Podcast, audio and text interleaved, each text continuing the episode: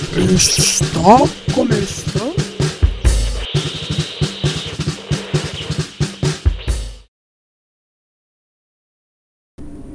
Em 1992, ano este em que eu estava nascendo, a Rainha Elizabeth, após presenciar três divórcios de seus filhos, incluindo o de Charles com a princesa Diana, e presenciar também o castelo de Windsor pegar fogo, foi a público, perto ou no mesmo dia do Natal, não me recordo direito, para discursar e usou as palavras Annus Horribilis, que do latim significa ano horrível. Eu fiquei sabendo do tamanho da merda que estava para acontecer no mundo todo, mas que já estava rolando na Itália, por um rapaz no Twitter que postou um áudio de um amigo que morava lá. No áudio, o rapaz descrevia o caos que estava vivendo. Dizia ele que a cidade estava fantasma, que aparecia pelo menos dois caminhões gigantes para retirar os corpos da área onde ele morava, que tinha gente se suicidando por não saber lidar, que ele estava literalmente se cagando de medo e que não havia nada para comer, porque tudo havia acabado, e ele dizia que não podia nem sair, nem mesmo voltar para o Brasil. O rapaz estava desesperado e conseguiu me deixar também. Lembro de ter encaminhado esse mesmo áudio para o grupo da minha família e aconselhei: por favor, não saiam de casa. Tudo está muito estranho e tudo é muito novo. Vamos nos proteger. Quanto a mim, trancafiada dentro de casa desde que me mudei para a cidade do meu esposo, pensava que estava segura. Não demorou muito tempo para o vírus chegar aqui nos Estados Unidos. E eu percebi o quanto estava sério quando meu marido simplesmente estava sendo pago para ficar em casa quando ele ainda estava trabalhando lá no Starbucks. Para quem não sabe, o Starbucks está aberto 365 dias por ano, faça neve ou faça sol. Porque assim, né? A engrenagem do capitalismo ela precisa rodar.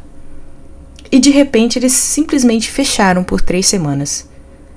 Pensei no fim do mundo e pensei que se acabasse naquele mesmo mês, iríamos todos morrer e meus pais não teriam a oportunidade de conhecer a minha filha, nem mesmo meu marido.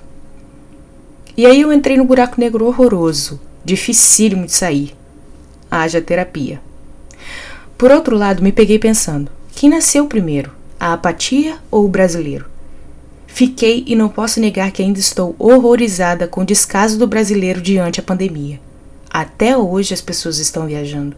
Até hoje as pessoas estão dando festas. Até hoje as pessoas estão indo a barzinhos. Até hoje as pessoas aparentam não terem se dado conta do tamanho da merda. E o pior é que a merda ainda está aqui, não foi embora. Hospitais lotados, praias também. Enfermeira e médicos exaustos e a galera que sai depois do trabalho e vai direto pra baladinha também. É aquela lei de sempre que reina no Brasil. Meu pirão primeiro. Eu tenho uma amiga da área de saúde que disse que não parou de trabalhar na quarentena e por isso não se sentia no direito de não sair para fazer as coisas que ela queria, como ir à praia, viajar e passear. Esse ano foi assustador porque eu percebi o quão filho da puta e egoísta uma pessoa pode ser. Assim, pelo que eu sei, a pessoa que carrega o vírus não tem um letreiro na testa avisando, e mesmo se tivesse, não deveria estar em público, deveria estar de quarentena. Algo que não chegou a existir no Brasil, quem teve o privilégio de trabalhar de casa e de simplesmente se trancar em casa e seguir uma quarentena que o próprio governo não autorizou, fez e se frustrou, porque viram um resto do povo vivendo normal. Também percebi como a gente sempre acha que a grama do vizinho é mais verde que a nossa, até que o vizinho morre e você tá vivo para testemunhar. O vizinho não respeitou porra nenhuma e colheu os frutos dos descasos. É um horror e eu jamais pensaria que poderia presenciar com meus próprios olhos algo assim. O filósofo Sartre uma vez escreveu o que viria a ser uma frase muito importante para minha vida. Marquei até uma sessão com o tatuador anos atrás para marcar a frase em minha pele, mas não rolou e eu só adiei. Sartre disse: O inferno são os outros. E a minha maneira de refletir sobre essa frase é que você não é o único fator que interfere na sua vida.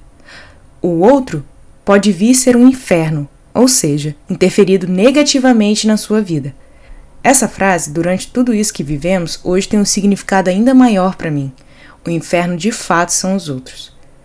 Fora quando minha sogra ou meu sogro, quando se cansaram da pandemia, começaram a afrouxar e trazer gente para dentro de casa para pequenas aglomerações. Chutei o balde e fiz uma festa para minha filha. Mas me lembro de que naquela mesma noite, quando fui deitar para dormir, Morri de arrependimento e remorso. Eu ficava pensando: e se? E se? E percebi que eu não tinha moral para falar de ninguém. Fiz uma festa para apenas oito pessoas. Quatro delas moram nessa mesma casa que eu.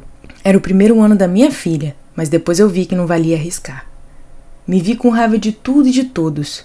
Mal podia olhar para um jornal. Acabei que uma vez gritei com meu marido e minha filha, um atrás do outro. E o motivo era porque eu acabara de ler um comentário inacreditavelmente ridículo sobre a pandemia. Eu estava trazendo a raiva que senti da situação no mundo para dentro dos meus relacionamentos e isso me matou. E haja terapia. Esse ano eu servi a mim mesma. Comecei esse podcast que era algo que eu queria muito há muito tempo, retomei a minha escrita, fiz mais exercícios, cozinhei diversas receitas diferentes, li alguns livros, retomei o trabalho, me cagando de medo, e em primeira marcha, mas retornei. Apadrinhei uma criança na Uganda, Ajudei projetos Youngs que ajudaram no Pantanal e na Amazônia. E também apoiei financeiramente pessoas que dão o máximo de si para tirar animais das ruas. Porque vocês sabem, não existe animal de rua, existe animais morando nas ruas, por infortúnio do destino deles. E eu cheguei ao máximo de exaustão psicológica. Assim como vários de vocês que estão me escutando agora.